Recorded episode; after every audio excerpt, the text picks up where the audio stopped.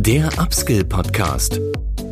Trends und Hintergründe zur digitalen Transformation in der Weiterbildung.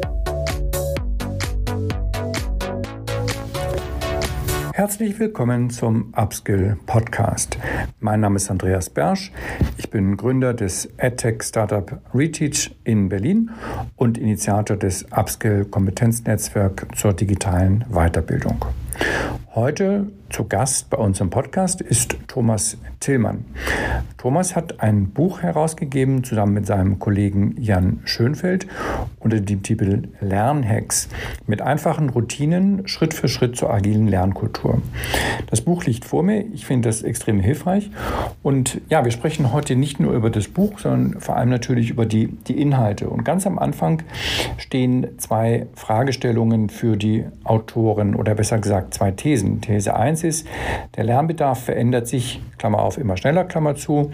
Das heißt, Rollen ähm, werden spezifischer, werden individueller und dementsprechend werden auch die Kompetenzprofile individueller, sodass, so die These, wir mit dem herkömmlichen Lernansätzen nicht mehr so gut werden arbeiten können. Und These 2, die Mitarbeiter nehmen das Lernen zukünftig immer mehr selbst in die Hand. Beide Thesen und entsprechende Hilfestellungen besprechen wir im folgenden Podcast und ich wünsche euch viel Spaß im Gespräch mit Thomas Tillmann, dem Autor des Buchs Lernhacks. Moin Thomas. Guten Morgen. Wo erwische ich dich? Wo erwische ich dich heute? Äh, tatsächlich ausnahmsweise mal in meinem Büro in der Nähe von Bonn. In der Nähe von Bonn. Ja, ich freue mich, dass du heute Zeit hast für unser Podcast-Gespräch. Ähm, wir sind auf dich aufmerksam geworden über ein Buch, über das wir auch sprechen werden. Ich glaube mit dem Titel Lernhex. Aber bevor wir jetzt über das Buch sprechen, vielleicht du dich ganz kurz mal vor. Ja, sehr gerne. Thomas Tillmann ist mein Name. Ich komme eigentlich so aus der klassischen Unternehmensberatung und habe mich dann immer mehr konzentriert auf das Thema Lernen und berate seit ungefähr 15 Jahren Personalentwicklungsabteilungen großer Konzerne bei der Weiterentwicklung ihrer Lernstrategie. Und äh, da sind so verschiedene Projekte und Firmen daraus entstanden. Und ähm, ein großer Bereich sind eben genau diese Lernhacks, nachdem wir auch das Buch benannt haben. Lernhacks, das klingt ja jetzt so vom Titel so ein bisschen disruptiv. Ist da der Gedanke jetzt entstanden auch durch die Disruption, ja, Stichwort Covid-19, Digitalisierung? Also schwingt da irgendwas Digitales mit? Äh, oder wie ist die, die Idee entstanden? Was ist der Hintergrund? Da schwingt auf jeden Fall ganz viel Digitalität mit, aber eher in dem Sinne, dass, glaube ich, diese ganze Disruption eine Entwicklung beschleunigt, die auch vorher schon sich abgezeichnet hat. Letztlich geht es darum, dass sich menschliche Arbeit verändert, dass wir zunehmend Mitarbeiterinnen und Mitarbeiter für immer anspruchsvollere und immer spezifischere Rollen und Aufgaben brauchen. Und das heißt letztlich auch, dass die Lernbedarfe immer spezifischer werden. Und das so das klassische Modell, eine äh, großartige Personalentwicklung hat für jede Mitarbeitergruppe zu jedem Thema äh, die richtigen Programme, Lernmedien, Kurse, Seminare, ob jetzt digital oder in Präsenz, dass das an ein Ende kommt. Und dass, glaube ich, diese Spezifik und diese Dynamik, das Tempo, mit dem sich Rollen verändern, dass wir das nur abbilden können, indem Mitarbeiterinnen und Mitarbeiter verstärkt einfach ihr Lernen selber in die Hand nehmen. Und das natürlich auch wieder mit digitalen Möglichkeiten. Ähm, das äh, eröffnet ganz neue Möglichkeitsräume, aber auch alles, äh, alles Analoge spielt natürlich auch weiterhin eine Rolle und äh, vor allen Dingen auch die Verbindung von dem. Gut, da sind ja jetzt zwei Aussagen drin, die wir vielleicht mal aufgreifen nacheinander. Die erste mhm. Aussage äh, war, der Lernbedarf verändert sich. Die zweite war, die Mitarbeiter nehmen das mhm. Lernen selbst in die Hand. Beginnen wir mal mit mhm. der ersten. Der Lernbedarf verändert sich. Das ist natürlich getrieben überall durch die Digitalisierung, aber ich glaube, du willst mhm. damit noch mehr sagen. Es geht jetzt nicht nur um die Future Skills, um die mhm. neuen Fertigkeiten. Es geht ja auch äh, vielfach um, um Reskilling, aber ich glaube, du willst genau. dann noch, du subsumierst dann noch ein bisschen mehr drunter.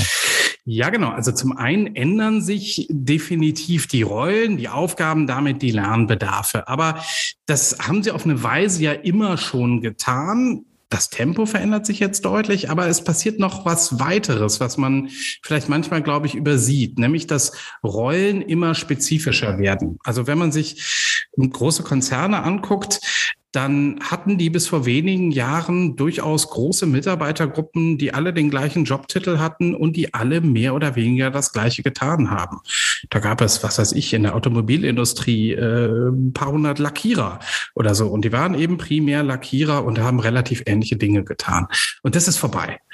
Ähm, wenn man sich das mal, das, wenn man sich das mal vor Augen führt, wie heute Arbeit organisiert wird, dann sind Rollen hochgradig spezifisch und werden immer spezifischer. Vielleicht Vielleicht haben die Leute noch immer den gleichen Jobtitel, aber wenn man sie wirklich fragt, was sie jeden Tag tun und worauf es da ankommt und was sie wissen und können müssen dafür, dann merkt man, das wird eben immer spezifischer.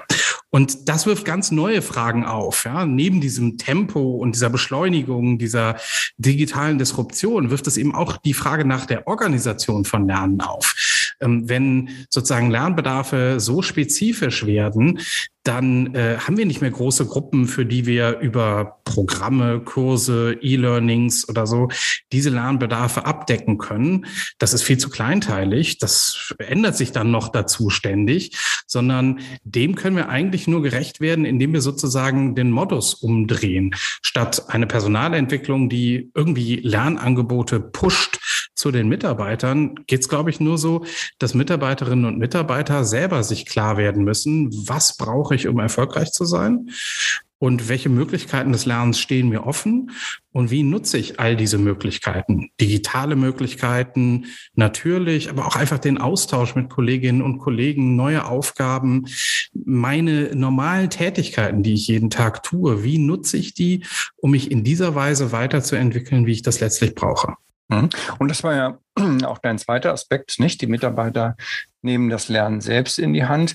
Da steckt da jetzt auch ein sehr ähm, optimistisches bis mhm. euphemistisches Menschenbild ja, ja. dahinter.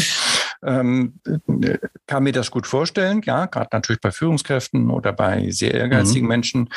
Ähm, das von dir gewählte Beispiel des Lackierers, hm, da ist ja zum einen der Roboter wahrscheinlich der, der jetzt das Lackieren übernimmt.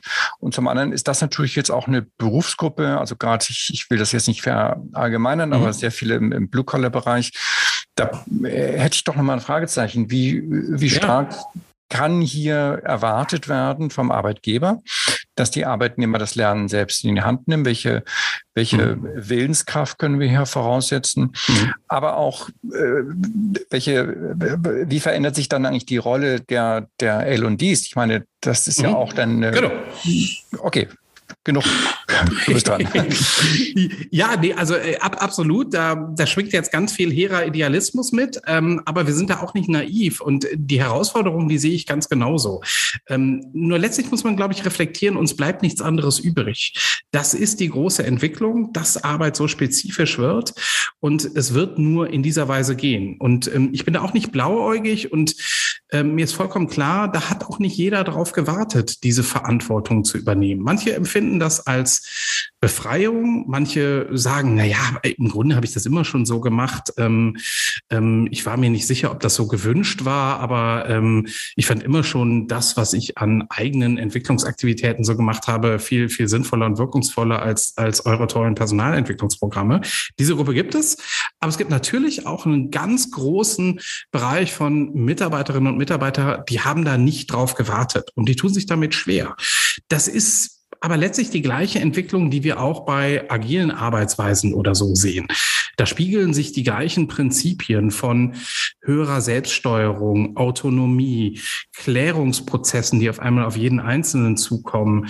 Was muss ich heute eigentlich tun? Worauf kommt es an? Was ist wie wichtig?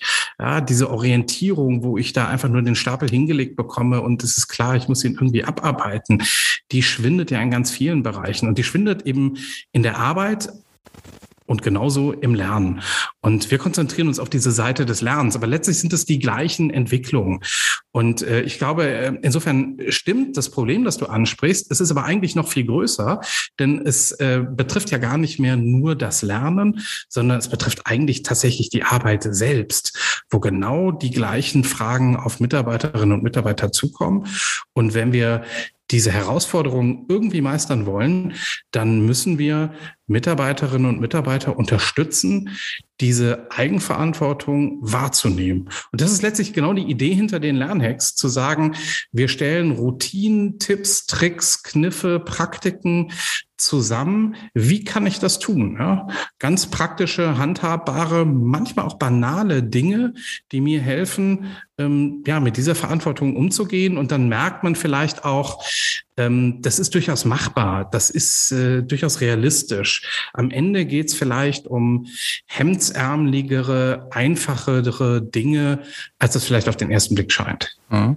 Okay, dann lass uns gleich mal auf die Lernhacks kommen. Noch einen Zwischenaspekt die Trennung zwischen Lernen und Arbeit, die können wir ja auch so gar nicht mehr ziehen. Nicht? Also genau. meine, der, der, der Praxisbezug im Lernen wissen wir alle, wie wichtig der ist. Und gerade wenn du von den sehr spezifischen Rollen gesprochen hast, also dass Arbeit immer spezifischer wird von den Aufgaben, mhm. dann ist ja auch vieles einfach sich äh, Erfahrung erarbeiten, nicht? Und ob wir das jetzt lernen nennen oder arbeiten, das, das genau. ist ja dann eigentlich nur noch eine, eine Definitionssache. Aber, aber prima. Ähm, jetzt sind wir hier in einem Audioformat. Hm, jetzt lass uns mal versuchen, die Lernhacks irgendwie so zu gliedern, dass das auch auf der mhm. Ton, Tonspur gut übertragen werden kann. Ja, ich glaube, das, das kriegen wir hin. Ähm, wir haben da so ein relativ visuelles Zugriffssystem entwickelt. Da haben wir uns an einem U-Bahn-System orientiert, also so eine U-Bahn-Netzkarte, so ein Netzplan. Ja, immer von ähm, innen nach außen läuft. Nicht? ja, genau. Also man sieht da die verschiedenen U-Bahn-Linien, die sind farblich farblich äh, kodiert und die kreuzen sich an bestimmten Stellen. Und bei uns sind diese U-Bahn-Linien Lernanlässe, Lernsituationen. Da gibt es zum Beispiel eine auf der Hand liegende Linie, ich möchte etwas Neues lernen. Das ist aber eben eine andere Linie als zum Beispiel die Linie, die sich dann am Ende anschließt, ich möchte weiterlernen. Ich bin also Experte in irgendeinem Thema und möchte auf der Höhe der Entwicklung bleiben. Ist eine eigene U-Bahn-Linie. Oder dann gibt es eine, eine, eine dritte Linie zum Beispiel, ich möchte Wissen und Können weitergeben. Oder ich möchte andere in ihrem Lernen unterstützen. Und ähm, entlang dieser U-Bahn-Linie gibt es dann Stationen. Und diese Stationen sind die einzelnen Lernhacks. Das sind also kleine methodische Vorschläge. Was kann ich da genau tun und in welcher Reihenfolge könnte ich das tun? Ich sage bewusst könnte. Ähm, der Konjunktiv soll hier zeigen, niemand muss das so machen. Das sind nur Vorschläge, aber wir erfahren eben immer wieder, dass es eine große Gruppe von Mitarbeitern gibt, die sich eben schwer tun damit und wo es durchaus hilft zu sagen, hier ist mal eine methodische ähm, Orientierung, so könntest du vorgehen. Wenn du dir unsicher bist, wie du es machen kannst, versuch's doch mal so und vielleicht über, entwickelst du über Zeit die Souveränität, dich auch davon wieder ein bisschen zu lösen und vielleicht auch deine eigenen Lernhacks am Ende zu entwickeln. Gut, dann lass uns doch mal bei diesen Linien bleiben und den Stationen. Und starten wir doch gleich mit der, mit der Linie 1, hier in Berlin, ja sehr bekannt. Ähm, etwas Neues lernen. Mhm. Genau, da, da, da, da steht dann am Anfang äh, die Frage, wo will ich eigentlich genau hin? Also was will ich eigentlich genau lernen? Das ist eine ganz wichtige ähm, Frage. Ähm, ich habe immer mal wieder ähm, Umfragen unter Belegschaften gemacht. Was steht euch eigentlich beim Lernen im Wege? Und da merkt man ganz schnell, es gibt eine unglaubliche Konfusion, ein Mangel an Orientierung. Was von all diesen Themen, die so rumschwirren, ist eigentlich wie wichtig für mich? Da gibt es eine ganz große Gruppe von Mitarbeitenden, die sind durchaus willens, die, die sehen, sie müssen sich bewegen, sie müssen sich irgendwie entwickeln, aber denen fehlt vollkommen die Orientierung, was wären eigentlich die wichtigsten Lernziele für mich. Und das ist zum Beispiel eine methodische Hilfe, die ähm, mich unterstützen kann zu klären, welche Themen äh, könnten für mich wichtig sein, welche Skills, welche Tools ähm, wären für mich relevant, das mal in eine Ordnung zu bringen, eine Ordnung, die ich vielleicht auch diskutieren kann mit meinen Kolleginnen und Kollegen im Team, mit meiner Führungskraft, um dann am Ende ein sinnvolles Lernziel zu, zu definieren. So fängt zum Beispiel dann so eine Route an und dann gibt es eben weitere, weitere Schritte entlang dieser Route, die mir helfen, das Thema zu strukturieren, mir klar zu werden, was gibt es eigentlich alles für Wege des Lernens, wie sinnvoll könnte welcher Weg des, des Lernens sein Für mich hier? Wie finde ich Zeit? Wie organisiere ich die ganzen Ressourcen, die ich vielleicht zur Verfügung habe? Also die ganzen Medien, die es dazu gibt, das ganze Netz als Lernraum. Wie kann ich mir das erschließen? Wie kann ich mir vor Augen führen, wie ich vorankomme? Wie kann ich das Wichtigste daraus in meine Arbeit einfließen lassen und so weiter? Das sind dann alles praktisch weitere Stationen entlang einer solchen Linie. Ich lerne etwas Neues. Wie gelingt denn jetzt hier auf dieser Linie die Motivation weiterzufahren und nicht mhm. auszusteigen und äh, mit der Rolltreppe nach oben mhm. zu fahren und sich einen Kaffee zu bestellen? ja, äh, erstmal äh, auszusteigen, sich einen Kaffee zu bestellen und mit ein bisschen Abstand drauf zu gucken, ist gar nicht mal das Schlechteste. Also ähm, äh, sozusagen das Nachdenken über das Lernen, diese Metakognition, Metareflexion, wie man das nennt, die ist durchaus durchaus ein, ein wichtiger äh, Lernweg. Ähm, also ein bisschen, mit ein bisschen Abstand, mit ein bisschen Flughöhe auf das eigene Tun zu gucken, uns immer mal wieder zu fragen, bewege ich mich da eigentlich in die richtige Richtung?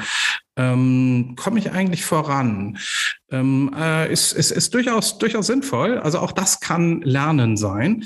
Ähm, von daher, ähm, Lernen ist was viel Breiteres, als viele vielleicht so vor Augen haben. Ähm, aber in der Tat zur Frage der Motivation, ein wichtiger Punkt dabei ist schlichtweg, sich vor Augen zu führen, dass ich ja tatsächlich vorankomme. Und das ist etwas, das erlebe ich immer wieder, was Mitarbeitende ähm, eigentlich sehr beflügelnd finden, wenn sie mal vor Augen geführt bekommen, was sie heute können, was sie vor drei Monaten, sechs Monaten, zwei Jahren, wie auch immer noch nicht kannten. Und ähm, da haben wir auch so verschiedene Tools, die helfen dabei. Zum Beispiel sowas ähnliches wie so ein Scrum-Board für mein eigenes Lernen, wo ich dann eben sehe, da wandern Zettel von links nach rechts in so eine Geschafft-Spalte und ich führe mir mal vor Augen, was ich tatsächlich alles so lerne. Und das vor Augen geführt zu bekommen, das baut Zutrauen in die eigene Entwicklungsfähigkeit auf und am Ende auch Motivation. Wir haben ja hier im Podcast und auch sonst natürlich schon sehr oft über das ganze Thema agile Lernbegleitung gesprochen, nicht? Und mhm. auch das Berufsbild des, des Trainers, der jetzt mhm. sich wandelt zum Lernbegleiter. Welche, welches Rollenverhältnis siehst du denn hier? Also wie stark bedarf dieser Prozess des U-Bahn-Fahrens jetzt ähm, eines Lernbegleiters, der, der dort unterstützt? Ähm, wie stark mhm muss sowas nach euren Erfahrungswerten dann auch im Unternehmen durch die, du hast ja angesprochen, durch die Team, durch die Teamleiter, durch die Führungskräfte mhm. auch ja in gewisser Weise definiert werden, ob es jetzt über die mhm. äh, ja. Zielvereinbarung erfolgt oder über äh, wie auch immer. Also wie stark können wir dort auf autonomes Lernen, auf Motivation setzen und wie stark ist Unterstützung oder Begleitung hier unverzichtbar? Ja, es ist auf jeden Fall so, da ändern sich die Rollen ganz grundlegend. Also sozusagen ähm, die Rolle des Mitarbeitenden in Bezug auf das Lernen ändert sich als allererstes, hatten wir vorhin schon diskutiert, höheres Maß an Selbststeuerung, Eigenverantwortung und das zieht dann eben nach sich, dass sich alle anderen Rollen eben auch ändern. Ähm, die Führungskraft kann nicht mehr dieses Thema einfach delegieren und zur Personalentwicklung schieben, so nach dem Motto, ich schiebe da meine Leute hin und die schicken mir meine Leute dann bitte qualifiziert zurück. Und wenn die dann immer noch nicht qualifiziert sind, dann, dann haben die irgendwie ihren Job schlecht gemacht. Und die Personalentwicklung delegiert es dann vielleicht nochmal nach draußen, kauft irgendwo einen Trainer ein oder so. Ähm, dieses Modell funktioniert eben nicht mehr. Und die Führungskraft hat eine viel größere Rolle, ähm, Lernprozesse im Team zu orchestrieren. Das klingt jetzt irgendwie wahnsinnig hochtrabend. Am Ende ist auch das was Hemdsärmeligeres eigentlich. Etwas, was Führungskräfte auch immer schon getan haben, was sie aber vielleicht methodisch nicht so durchdacht haben und wo ihnen manchmal auch die Werkzeuge verfehlten. Und da hoffen wir eben auch einen Beitrag zu leisten, solche handhabbaren Werkzeuge einfach zu liefern. Letztlich muss man ja mal reflektieren, was hat eine Führungskraft eigentlich zur Verfügung an Hebeln, um Erfolg herzustellen? Für die meisten Führungskräfte sind das gar nicht viele. Da sind die, die Ressourcen definiert, die Prozesse weiterhin definiert. Und, und, und, und wenn ich jetzt Impact generieren will, um meine Ziele zu erreichen, dann kann ich gar nicht so wahnsinnig viel tun. Da kann ich motivieren, da kann ich inspirieren und äh, da kann ich Lernen organisieren. Ne? Das ist eigentlich etwas auf der Hand liegendes. zu sagen, wie können wir untereinander Wissen können weitergeben im Sinne unserer Zielerreichung. Und das ist ähm, eigentlich was, äh, was ganz auf der Hand liegendes, was aber, glaube ich, ähm, immer klarer wird, dass das eigentlich eine wesentliche Facette von einer Führungsrolle ausmacht. Und da stellen wir eben Führungskräften auch Tools zur Verfügung, wie das gelingen kann. Äh, ne, da geht es dann darum, mit Mitarbeitenden zu klären, was sind die Lernbedarfe, was sind die Lernmöglichkeiten, welche Freiräume braucht der Einzelne, äh, wie können wir Zeit dafür einräumen, vor allen Dingen aber auch, wie können wir einfach unsere Arbeit selber, das, was wir ohnehin tun, nutzen, um durch und bei dieser Arbeit uns in dieser Weise zu entwickeln.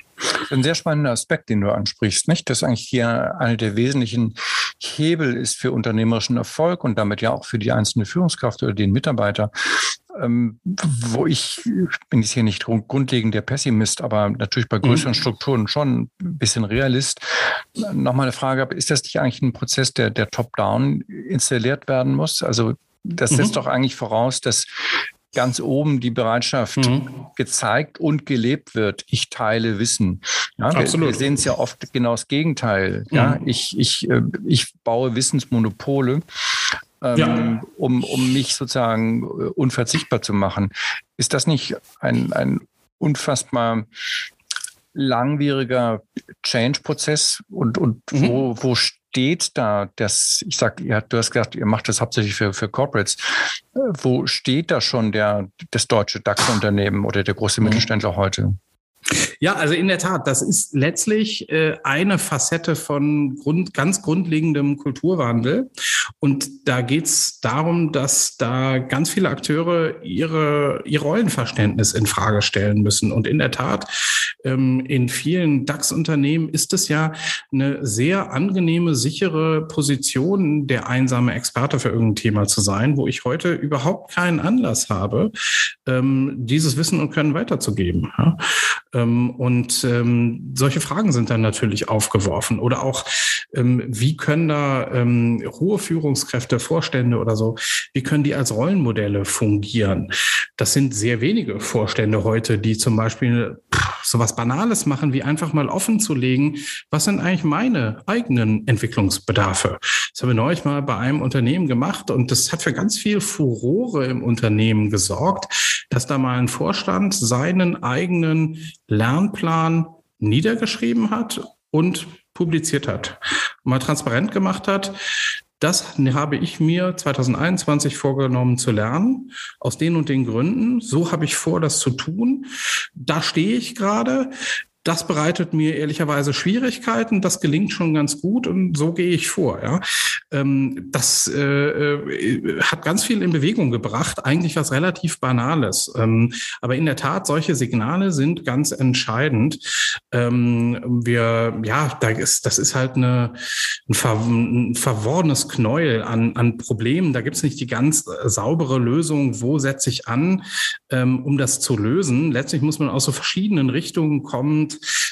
äh, dort Impulse setzen. Und ein ganz wichtiger Impuls kann in der Tat sein, ähm, hohe Führungskräfte mal dabei zu unterstützen, ähm, ja, ihre Rolle ein bisschen zu verändern und da als Vorbild zu agieren. Oder aber in jedem größeren Unternehmen gibt es einzelne Akteure, die, die, die machen eigentlich genau das schon und zwar immer schon. Die mal zusammenzubringen und zu ermutigen, zu vernetzen untereinander, über die zu berichten, ähm, sodass sich auch andere eingeladen fühlen, ähm, eigenständiger einfach mal zu machen und zu tun und sich zu entwickeln, jenseits irgendwelcher definierten Programme. Ähm, aber in der Tat, das ist eine Facette von Kulturwandel, ähm, und insofern äh, ein langwieriger äh, Prozess, der auch einfach von der Glaubwürdigkeit der handelnden Akteure lebt. Und da gibt es auch Unternehmen, die machen das ehrlicherweise so ein bisschen äh, pro forma. Dann verpufft das auch ganz, ganz schnell, weil Mitarbeitende da, glaube ich, schon ein Gespür für haben, meinen die das ernst oder eigentlich nicht. Mhm. In dem Prozess sind ja noch zwei weitere Akteure eingebunden. Mhm. Wir haben jetzt über die Mitarbeiter gesprochen, ja. wir haben über das Management gesprochen. Dann sind da aber noch die Trainer und vor mhm. allem für mich auch nochmal ganz wichtig die Personalentwicklung oder die mhm. L&D. Und mhm. das Bild, was du jetzt gerade aufgezeichnet hast, eines dezentralen Lernens, das könnte ja auch ähm, in den Personalentwicklungsabteilungen jetzt auch auf Widerstand stoßen. Nicht? Das ist ja so ein bisschen, da machen, ja, ja, das, da machen wir uns aber selbst ähm, entbehrlich, das wollen wir ja nicht. Und, und das wollt ihr natürlich auch nicht. Die wollt ihr ja nicht gegen euch haben, die wollt ihr ja auf eurer Seite haben. Insofern zieht ihr die in diese Lernhacks mit ein, gebt ihr denen einen eigenen Methodenkoffer und, und wo seht ihr die Rolle mhm.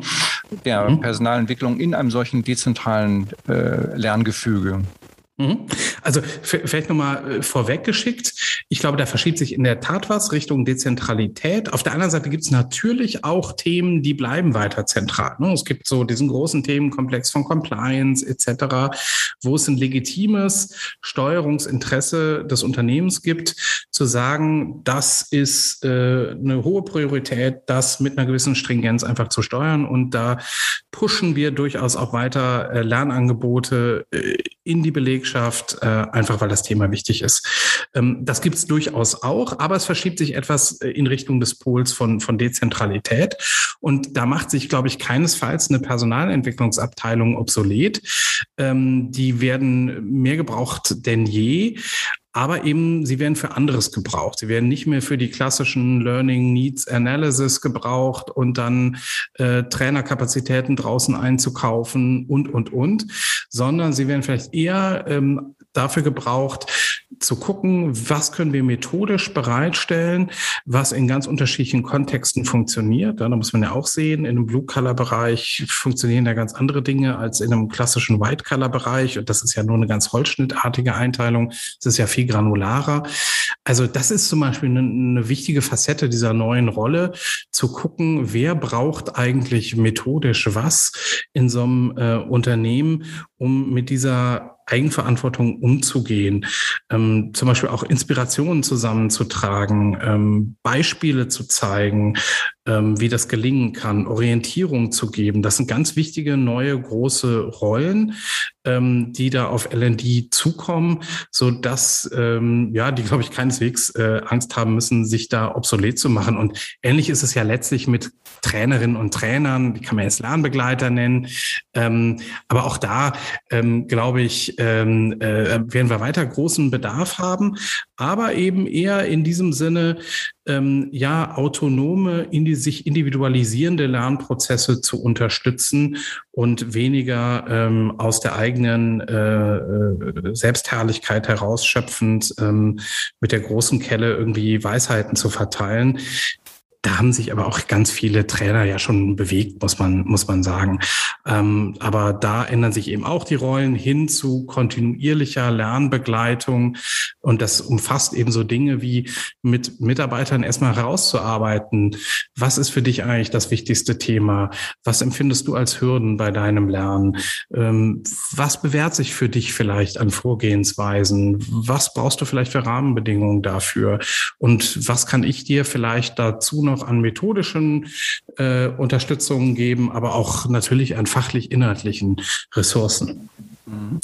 Okay, wenn wir sozusagen jetzt die, die vier Akteure haben, dann mhm. gucken wir nochmal auf den Schmierstoff, auf das Öl der Weiterbildung, ja. der, der, der Content. Also klar, die Compliance-Schulungen, die, die bleiben, wie sie sind. Das, das hast du schon gesagt. Ähm, wenn sich das Ganze aber sonst dezentralisiert oder fragmentiert sehr stark, dann stellt sich ja auch die Frage des, des Content Sourcing. Ne? Das heißt, woher mhm. kommt mhm. der, der Lerncontent? Zumal ich ja jetzt mal davon oder dich so verstanden habe, dass ja vieles hier ohnehin aus dem informellen Lernen kommt, ja, Wissen genau. weitergeben.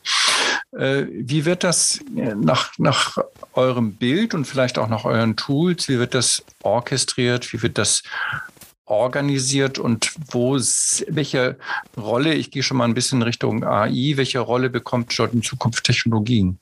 Mhm.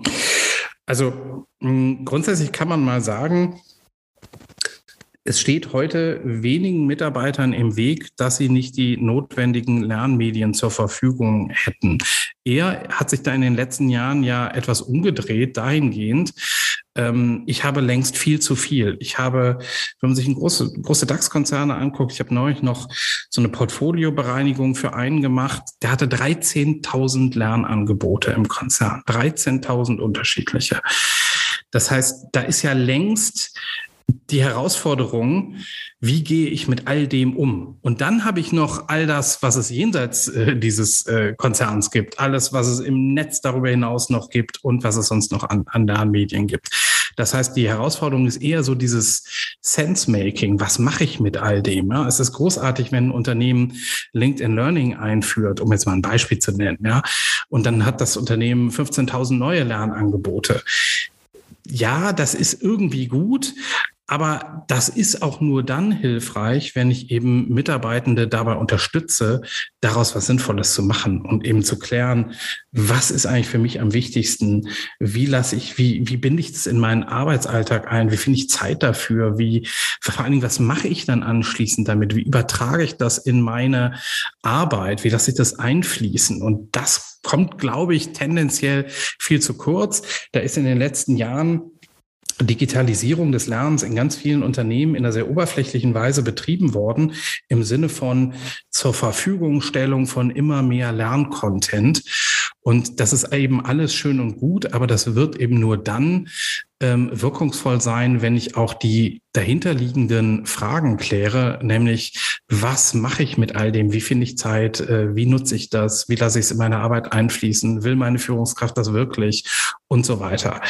Ähm, und äh, insofern sehe ich da auf da eher inzwischen die Herausforderung äh, als äh, in dem Bereich, ähm, ich weiß ganz genau, was ich tun möchte. Ich äh, bin in alle äh, Poren hinein motiviert und habe den Content nicht. Das ist, glaube ich, längst nicht mehr das Problem oder immer weniger das Problem, sagen wir mal. Ja, oder oder ähm, es entsteht ein neues Problem. Ja, was, was, du ja. eigentlich gerade gesagt hast, ähm, es ist viel zu viel Content da.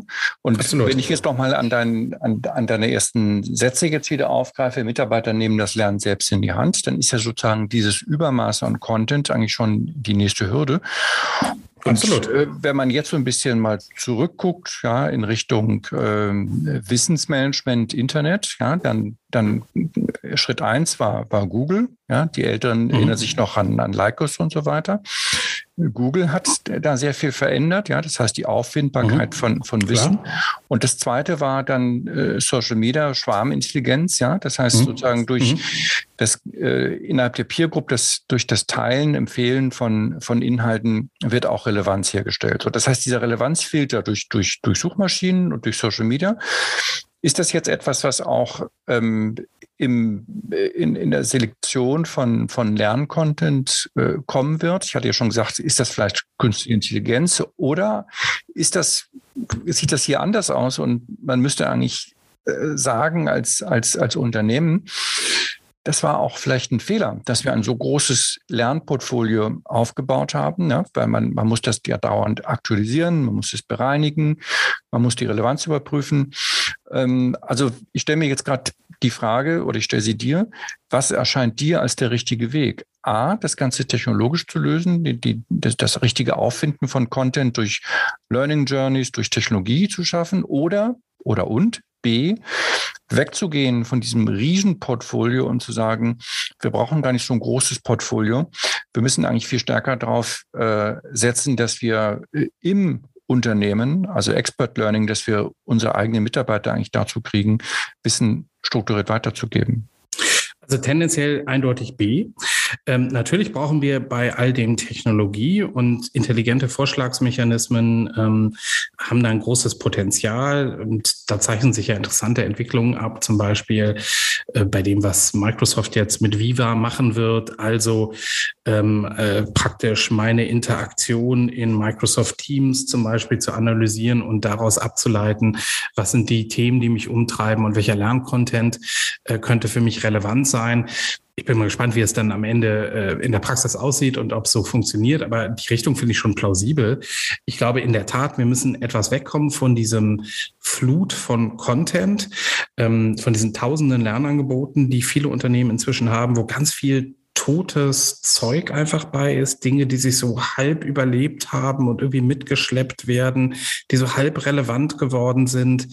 Ähm, und das ist, äh, das ist eher ein Ballast. Ähm, und ähm, ich würde auch noch mal so ein bisschen hinterfragen wollen. Das ist so ein bisschen so eine schulische Vorstellung, in der so ein bisschen was von Infantilität mitschwingt, dass man immer erst alles didaktisieren muss, damit man damit lernen kann. Ja, wir lernen eben durch unsere Arbeit und, und durch ganz viele Medien. Und ich muss nicht immer alles didaktisiert aufbereitet bekommen, um damit lernen zu können. Die äh, einfache Präsentation, das einfache Dokument, äh, der Prozess selbst, ja, wenn, mit all dem kann ich lernen, ähm, wenn ich das denn relevant finde. Ähm, und ich glaube, das ist häufig eher das Problem. Die Dinge sind nicht relevant und dann versuchen wir diesen Mangel an Relevanz wettzumachen durch bombastische Inszenierung und Didaktisierung.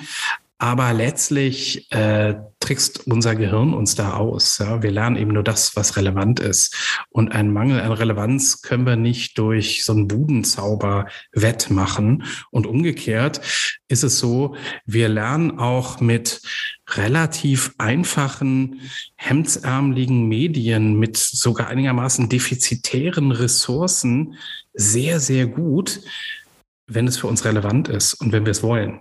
Und das ist, glaube ich, die Kernherausforderung, das herzustellen. Dann müssen wir auch nicht immer alles didaktisieren, sondern dann können wir mit einfachen Arbeitsdokumenten, mit Webrecherche, mit all dem auch ganz toll lernen.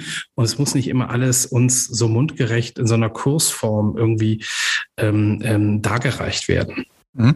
Aber das hat dir ja, also ich, ich folge deiner These, ich sehe das, ich sehe das genauso. Natürlich auch, äh, weil ich da einen, einen eigenen Hintergrund habe als, als, mhm. als, Ad, als AdTech-Anbieter. Aber lassen wir das mal außen vor. Also das ist ja eigentlich, deine These bedeutet ja eigentlich, dass die Wertschöpfung im E-Learning, die ja heute noch, äh, ich glaube, 60 Prozent im Content liegt und nur etwas über 20 in der Software sich verschieben wird. Ja? Das heißt, da wird ja dann in Zukunft, wenn deine These stimmt, deutlich weniger Content produziert werden und sich die Wertschöpfung in Software verlagern. Ja, also ähm, deutlich weniger oder zum Content wahrscheinlich schon. Und man muss sich eben ja auch immer mehr fragen, ähm, äh, Gibt es das nicht schon, was wir da eigentlich entwickeln wollen? Ja, wie gehen wir damit um, dass es bei YouTube oder so, äh, ich weiß es nicht, äh, in unfassbarer Menge hervorragende Lernmedien gibt und wahrscheinlich auch ziemlich genau das, was ich da gerade herstellen möchte. Und dann kommt vielleicht noch ein bisschen was Spezifisches fürs Unternehmen hinzu oder so. Aber äh, da zeichnen sich ja immer mehr als, als, als Richtung ab, auch um mit dem Tempo umgehen zu können, dass wir viel stärker das nutzen, was es im Netz einfach gibt und dass wir dann ganz zielgerichtet das wirklich Spezifische fürs Unternehmen, das, was wir da draußen nicht kuratieren können, dass wir das dann hinzuentwickeln. Aber das ist dann ein kleiner werdender Bereich. Und auch da können wir mit viel pragmatischeren Lernmedien und Vorgehensweisen arbeiten. Und umgekehrt sollten wir die Ressourcen äh, und, und, und die Prioritäten viel stärker auf diesen Bereich Relevanz verschieben. Wie mhm. helfen wir Mitarbeitern, das zu finden, was für sie gerade Relevanz, re relevant ist? Da hilft uns Technik einerseits, aber das ist eben auch eine neue Rolle für Führungskräfte, für Personalentwicklungsverantwortliche, für Trainerinnen und Trainer, ähm, da im Dialog mit, ähm, mit Mitarbeitern zu sein und das eben herauszuarbeiten.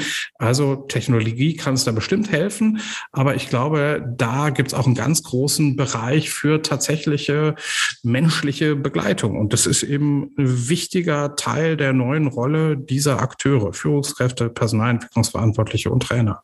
Hm, okay, das ist jetzt, glaube ich, dann auch eine Frage ein bisschen des, des Weltbildes. Nicht? Ich glaube, wir sind uns da äh, einig, dass äh, die Produktion von Content vielleicht an Bedeutung verliert, dass es mehr darum geht, diesen Content zu, also Discovery oder, oder, oder Curation mhm. eben.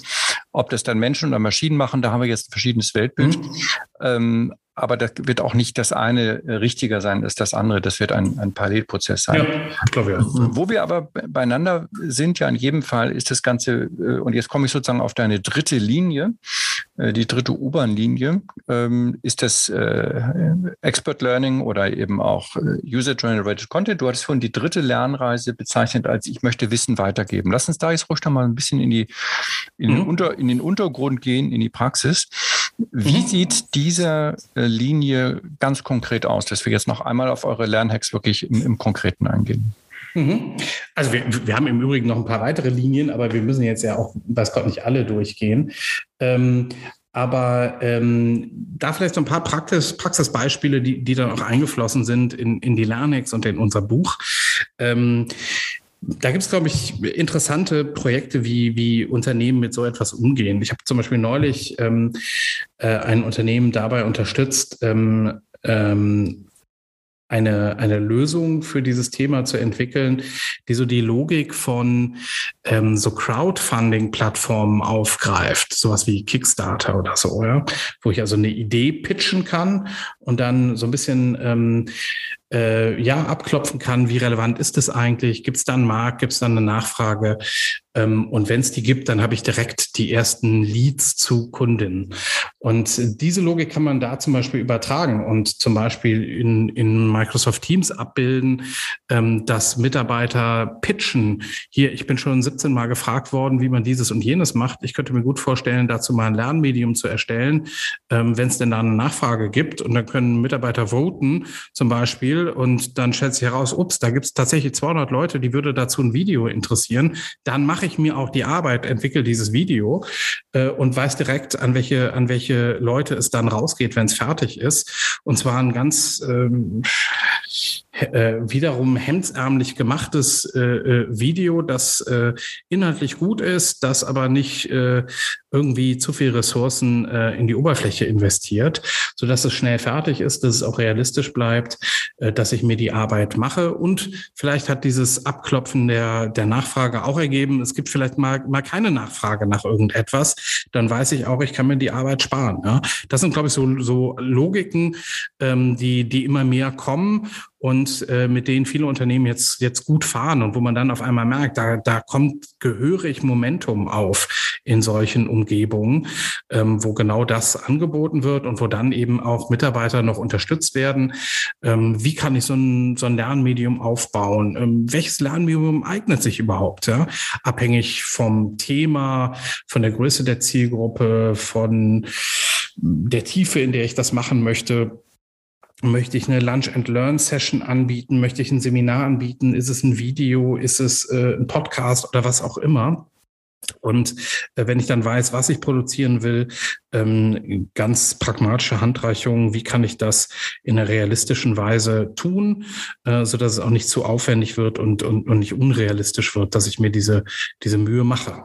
Ja, und wie kann ich sowas dann vielleicht als Unternehmen auch honorieren, dass es da Mitarbeiter gibt, die sich da Mühe machen. Solche Ansätze sind da, sind da eben äh, zu finden.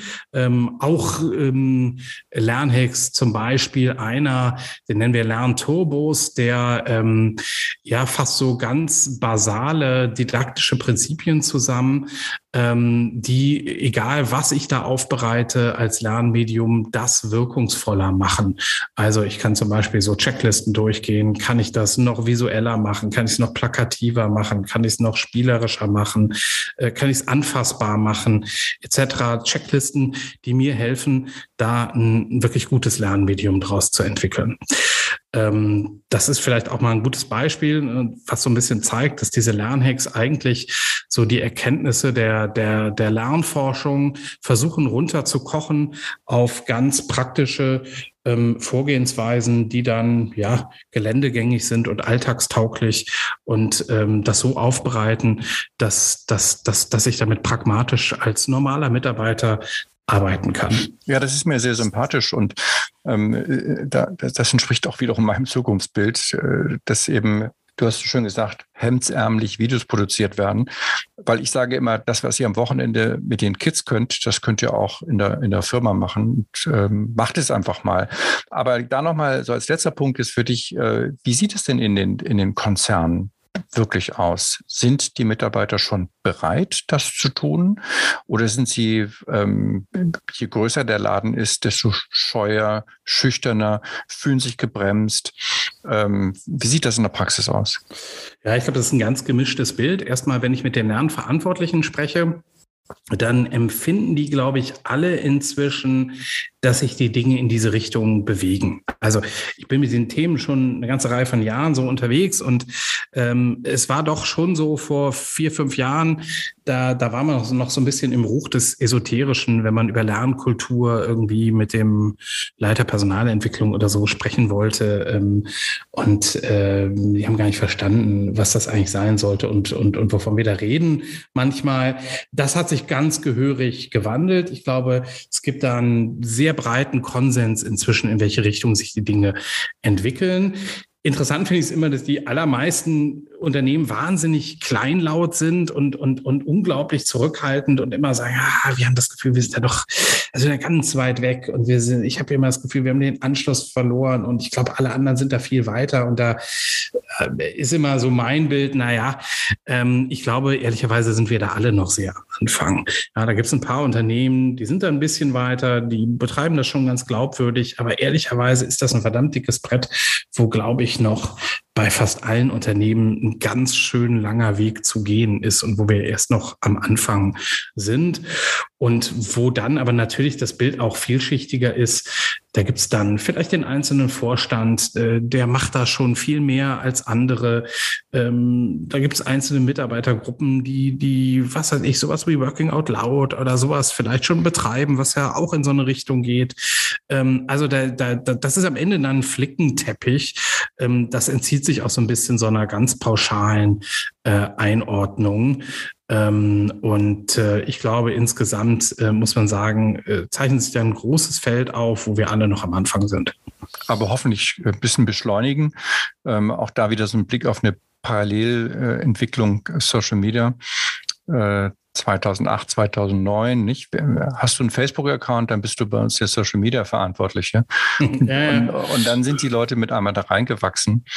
Und äh, vielleicht ist ja hier genauso, dass die Leute, die äh, schon mal ein Video gedreht haben, äh, dann da auch eine neue Rolle reinkommen und sich das dann schnell verbreitet. Also irgendwie muss das ja eine gewisse Beschleunigung erfahren.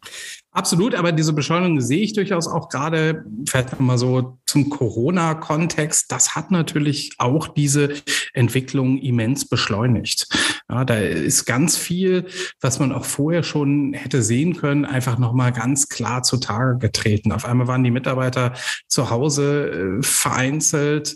Äh, das, äh, das Akademiegeschäft äh, lag da nieder. Und da wurde auf einmal ganz klar deutlich, ähm, wir müssen natürlich weiter lernen. Wir müssen so dringend lernen wie noch nie. Der alte Modus funktioniert nicht mehr. Und das hat ganz viel in Bewegung gebracht. Ja? Ähm, und ähm, insofern sehe ich da gerade eine Menge Momentum.